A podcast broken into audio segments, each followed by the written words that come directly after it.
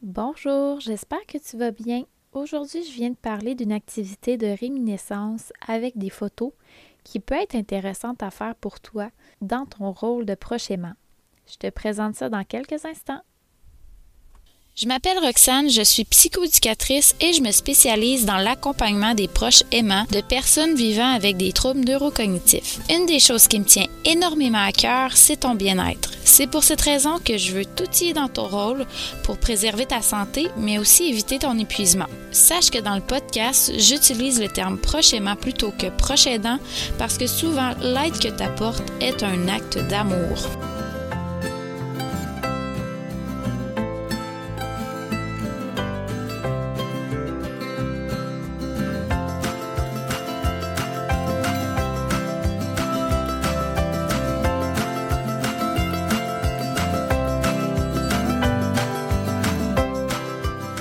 Avant de te présenter l'activité, puis pour te mettre un petit peu en contexte, je voulais te parler d'une expérience que j'ai faite dans le temps des fêtes. Je t'ai déjà partagé que mon rôle de maman m'amène une multitude de défis et d'émotions, puis que parfois ça a un impact sur ma relation avec mes enfants.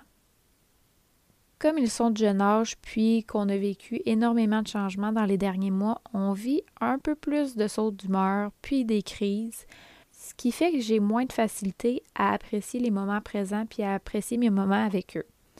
J'ai aussi tendance à oublier les bons moments quand je suis plus stressée, plus fatiguée. Donc, j'ai cherché un moyen de me souvenir du beau, de voir le positif dans ma relation avec eux. C'est ce qui m'a amené à fouiller dans des vieilles photos pour me construire une affiche avec les photos que je trouve significatives. En faisant cette recherche-là, je me suis rendu compte que ça m'apaisait, puis que ça m'amenait à revoir des images d'événements de bonheur, puis à retrouver aussi le sourire quand je les regarde.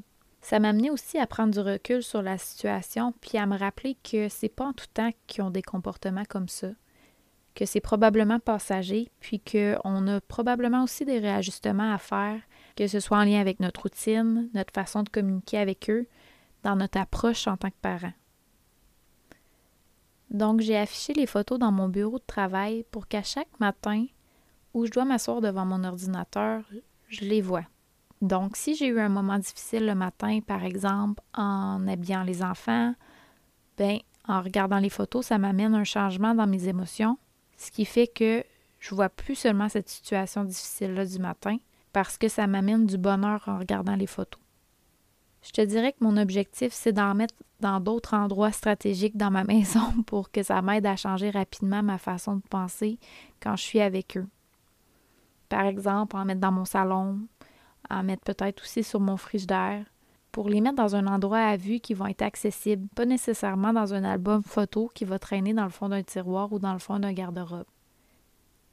Donc, c'est quoi le lien entre mon histoire et ton rôle de prochainement? En fait, je vais y venir, ça sera pas bien long, mais je voulais quand même avant ça te faire une définition de ce type d'activité-là.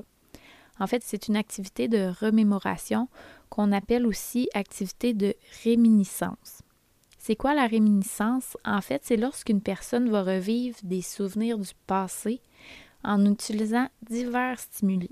Donc, ça peut être en utilisant des images, des odeurs, des sons, des sensations au toucher d'un objet. Donc, c'est vraiment d'utiliser les sens de la personne pour l'amener à revivre des souvenirs agréables, puis d'augmenter son sentiment de bien-être. Une des activités des plus communes, c'est la conception de l'histoire de vie avec ton proche. C'est un type d'activité qui peut avoir quand même plusieurs bénéfices, dont pratiquer sa mémoire, conserver une certaine communication avec son entourage, favoriser les interactions sociales, créer un moment de plaisir.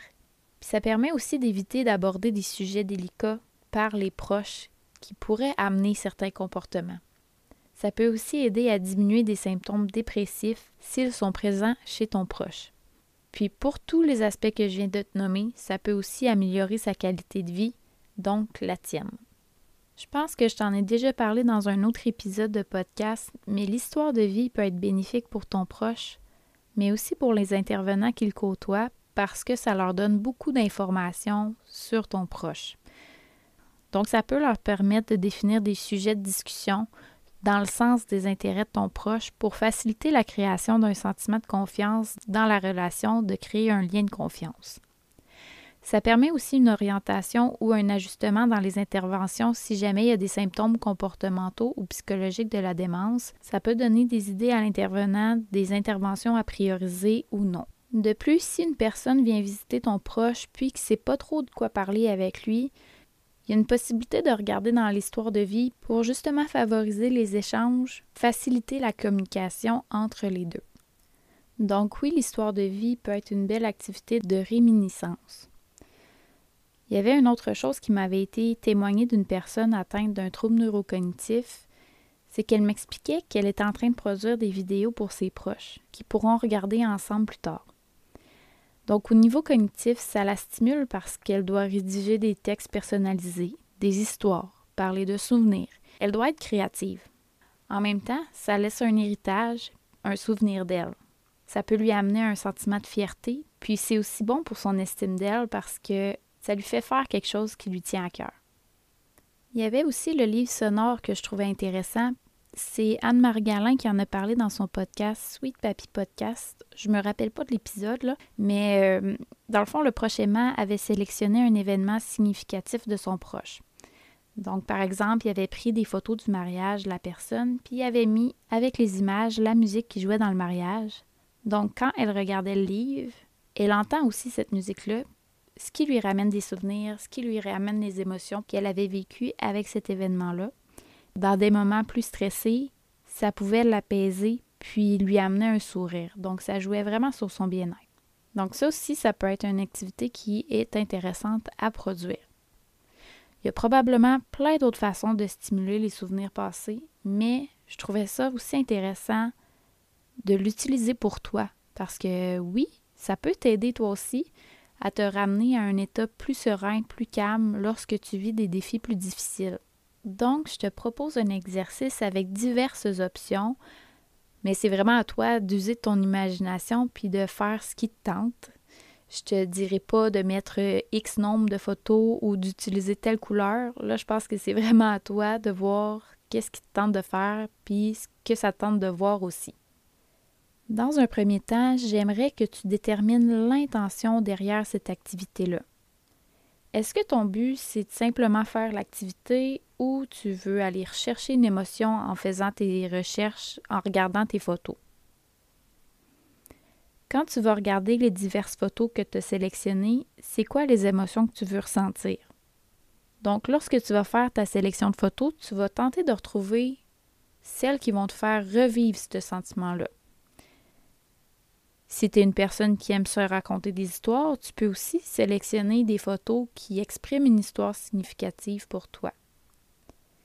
Donc, tu vois, moi, dans mon cas, comme j'ai dit tantôt, ce que je voulais rechercher, c'était de faire ressortir de mon affiche le plaisir, le bonheur. Donc, quand je regardais mes photos, si elles me faisaient sourire, je les mettais de côté pour faire par la suite un montage. Pour la suite, c'est de déterminer de quelle façon tu vas utiliser tes photos. C'est pas obligé d'être bien compliqué. Si toi faire de la création, c'est pas ton dada, ben tu peux simplement mettre les images dans un endroit significatif, que ce soit sur un frigidaire ou dans un cadre sur un mur.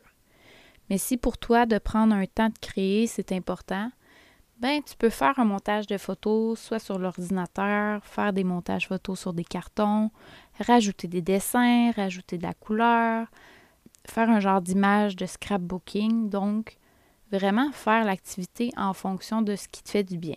Puis idéalement, avant d'avoir entamé ton activité, tu aurais déjà déterminé un endroit où tu vas mettre ces photos-là pour justement voir c'est quoi l'espace que tu as. Est-ce que tu as de l'espace pour 3, 5, 10, 20 photos? Donc c'est sûr que le projet n'est pas de la même ampleur et ne prend pas le même temps selon le nombre de photos que tu as à sélectionner. Mais encore là, tu peux diviser ton projet en plusieurs temps, en plusieurs affiches. C'est pas obligé de le faire dans la même journée. Tu peux le faire sur plusieurs jours si c'est plus facile pour toi. Puis dans ta sélection de photos, là, dans mon exemple, moi, j'y ai vraiment été en fonction de l'aspect famille. Mais si toi, ce qui te fait du bien, c'est de regarder des photos d'animaux, de te rappeler que quand tu fais de l'équitation, tu te sens bien, puis que c'est pas nécessairement des photos reliées avec ton proche, mais ben, c'est correct aussi. Là. C'est vraiment pour toi que tu fais ça. Puis peut-être que pour toi, les photos, c'est pas assez significatif, que tu préfères mettre des objets, des images de voyage, des paysages, que tu trouves que de regarder dans des revues ou sur Internet, c'est parfait pour toi, ben let's go, vas-y. C'est vraiment, comme je te dis, toi qui crée ce que tu as besoin de créer. Puis, dans le fond, l'objectif, c'est vraiment de t'aider à sortir de ta tête, puis te ramener vers du positif. Pour des fois, quand on est dans une situation, on peut la ruminer pendant plusieurs minutes, plusieurs heures. Donc, c'est vraiment de t'aider à te ramener vers le moment présent, vers ce qui se passe dans l'ici et maintenant. Donc, je te remercie pour ton écoute aujourd'hui. Puis, si jamais tu décides de faire l'activité, puis que tu aimerais ça me le partager, c'est sûr que je vais être contente de voir tes créations. Euh, je ne les partagerai pas, là. Inquiète pas avec ça, mais c'est sûr que si tu participes à cette activité-là, j'aimerais vraiment savoir tes créations. Et si jamais il y a un sujet que tu aimerais que j'aborde ou si tu as des questions en lien avec le podcast, tu peux toujours me rejoindre sur ma page Facebook ou par courriel. Je vais te mettre les liens dans le descriptif de l'épisode. Puis sache que ça me fait toujours plaisir de te parler. Donc j'espère vraiment que le sujet d'aujourd'hui t'a amené un plus dans ton rôle de prochainement. Et je te dis à la prochaine.